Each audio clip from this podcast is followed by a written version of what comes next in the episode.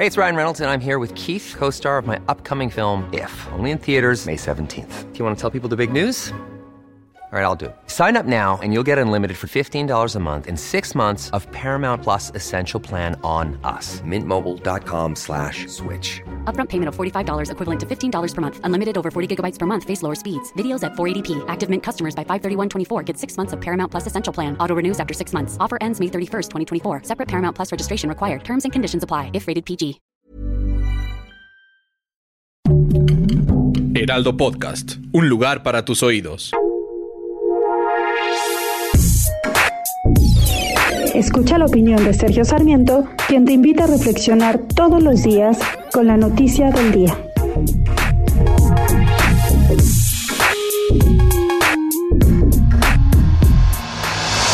Es una decisión importante y me parece que tiene toda la razón del mundo el presidente de la Suprema Corte de Justicia cuando señala la declaratoria, la declaratoria en torno del consumo de la marihuana como un día histórico para las libertades se consolida el derecho al libre desarrollo de la personalidad tratándose del uso lúdico o recreativo de la marihuana.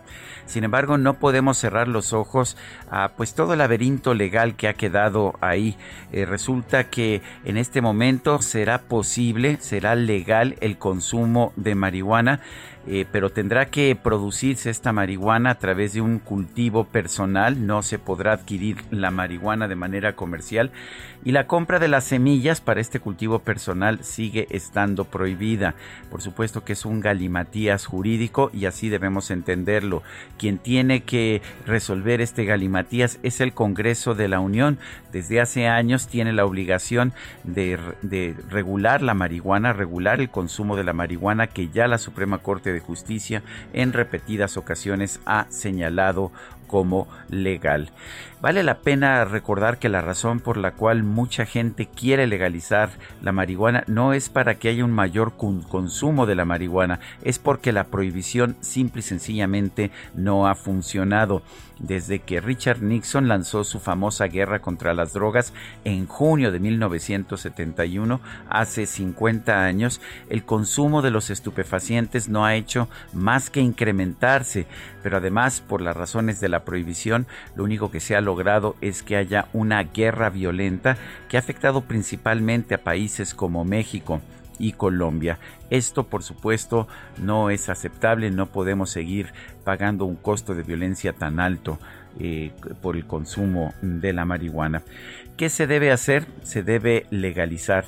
Y las enormes cantidades de dinero que se están utilizando para combatir el consumo de la marihuana deberían utilizarse más bien para tratar de que la gente deje de acudir a esta droga. No se resolvió el problema de, del alcoholismo con la prohibición a las bebidas alcohólicas de los años 20 en los Estados Unidos.